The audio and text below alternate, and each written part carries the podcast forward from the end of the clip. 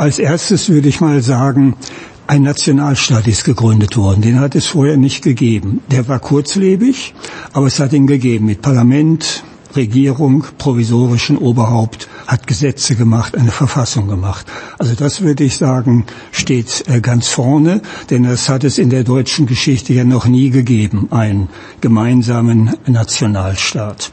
Das würde ich sagen, ist das Wichtigste. Das wird oft vergessen, weil man das so als selbstverständlich nimmt oder meint, der sei erst 1871 gegründet worden. Aber den hatten wir schon 48.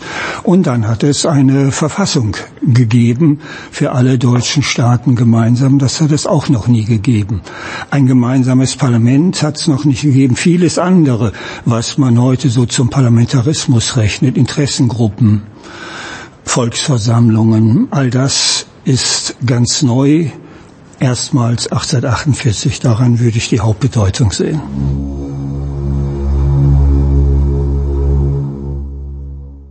In dem, was ich die Institutionenrevolution nenne, nämlich wo man was neu schaffen, dauerhaft schaffen wollte, da ist das Parlament zentral. Es gibt noch eine andere, die elementare Revolution, die hat nicht zum Parlament hingeschaut.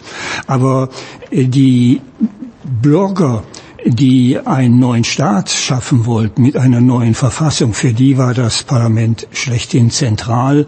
Dort sollten die Entscheidungen fällen. Insofern, es ist die große Entscheidungsinstitution. Aber nicht nur die Paulskirche.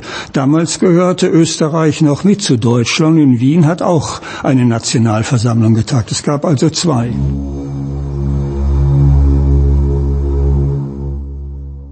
Selbstverständlich die Verfassung, das ist ja äh, klar, das hat es noch nicht äh, gegeben und auch wenn sie nicht wirklich in Kraft getreten ist, hat sie doch äh, Vorbildcharakter gehabt. Aber was anderes finde ich mindestens genauso wichtig, nämlich das Parlament hat dafür gesorgt, dass es eine Parlamentsrevolution wurde, so könnte man das nennen, nämlich eine Revolution, die gewissermaßen kanalisiert wurde auf das Parlament zu. Das hätte auch ganz anders laufen können.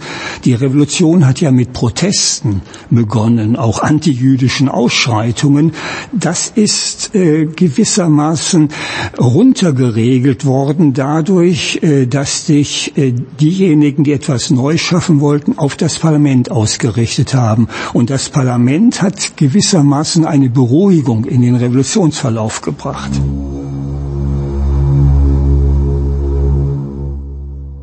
Die Volkskirche ist gescheitert. Ihre Verfassung, ihr Staat, äh, das gab es erstmal nicht. Ähm, aber scheitern heißt nicht folgenlos. Und das Wichtigste war, dass äh, die Deutschen jetzt Erfahrung gesammelt haben mit äh, demokratischen Aktionsformen Sie haben Erfahrung gesammelt mit Parlamentarismus, denn damals ist ein wirklicher Parlamentarismus entstanden, in dem Sinne, ähm, dass die Regierung gebildet wurde nach den Mehrheitsverhältnissen Parlament und wenn sie den nicht mehr hatte, kam eine neue Regierung. Das ist eine Erfahrung gewesen, die natürlich weitergelebt hat, auch in den einzelstaatlichen Parlamenten. Dann die Verfassung mit den Grundrechten, das sind alles Dinge, die weiterlaufen und etwas, was in unserer Erinnerungskultur äh, nicht im Zentrum steht. Die Bauern zum Beispiel waren die großen Gewinner, denn die Bauernbefreiung wurde definitiv abgeschlossen. Ähm, die Judenemanzipation ist zunächst mal abgeschlossen worden mit Gleichstellung aller Religionsgruppen.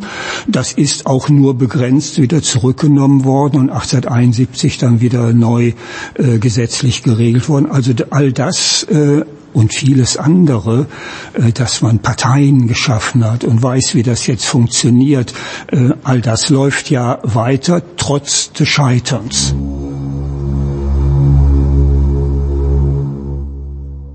Hätte es auch anders ausgehen können? Ich würde sagen, das war eine europäische Entscheidung und die deutschen Parlamentarier konnten an diesem Scheitern nichts ändern, wenn der preußische König, den sie der Revolution als Krone obendrauf setzen wollten, es war ja eine bekrönte Revolution, so könnte man sie nennen, wenn der nicht wollte, dann hatten sie keine Alternative, denn mit dem österreichischen Kaiser wäre das nicht möglich gewesen. Aus dem Vielvölkerstaat ließ sich kein Nationalstaat machen und das Scheitern. 1849 ist ja nicht nur in Preußen geschehen, dort zum Schluss erst, sondern gescheitert ist diese Revolution, weil der russische Zar seine Truppen dem habsburgischen Kaiser zur Verfügung gestellt hat, denn die, die Ungarn waren ja dabei, die habsburgische Armee niederzukämpfen. Also der habsburgische Kaiser konnte sich nur mit russischer Unterstützung halten. Das wiederum hat äh, ermöglicht, äh, dass Habsburg in Italien die Revolution unterschlägt und Preußen hat sie dann äh, in Deutschland beendet. Das war also ein Zusammenspiel der europäischen Gegenrevolutionäre.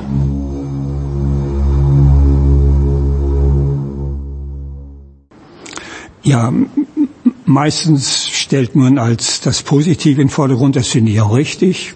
Also eine Verfassung geschaffen, erstmals ein Nationalstaat geschaffen, erstmals treten die Bürger nach vorne. Diese Verfassung hätte ja die Fürsten ins zweite Glied verbannt. Das Parlament und dessen Regierung wäre vorne gestanden.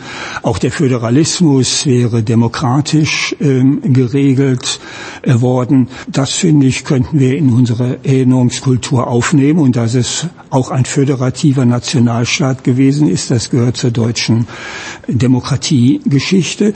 Aber man sollte auch aufnehmen, dass diese Revolution nicht nur diese positiven Aspekte hatte. Ich habe schon erwähnt, sie begann mit Protesten und äh, nicht nur in Deutschland, in Europa insgesamt äh, begann die Revolution mit antijüdischen Pogromen. Also der Druck von unten war nicht immer nur demokratisch.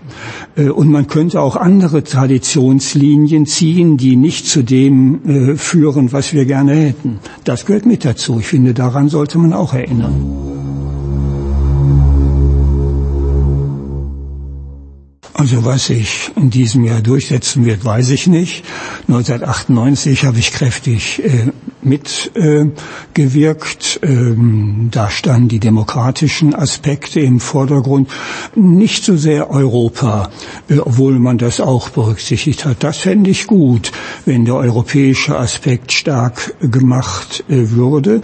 Das muss man aber äh, kritisch machen. Die Erinnerungskultur darf nicht so affirmativ sein, dass man denkt, das heutige Europa ist vorgebildet gewesen. Das hat es auch gegeben. 1848, 49 ist wirklich ein europäischer politischer Kommunikationsraum entstanden. Die Bürger haben sich über ihre Zeitungen äh, beobachtet, auch die persönlichen Briefe. Wenn man die liest, sieht man, wenn man Bekannte im Ausland hat und viele hatten das, äh, dann hat man über Europa Europa äh, kommuniziert, sich geschrieben und hat beobachtet, was anderswo lief und hat das auf sich selber bezogen. Aber zum europäischen Aspekt gehört auch, dass diese Revolution wohl nur hätte gelingen können, wenn sie in vielen europäischen Staaten gelungen wäre. Und sie ist niedergeschlagen worden, weil die europäische Gegenrevolution auch sehr europäisch gewesen ist und wirksamer als die revolutionäre.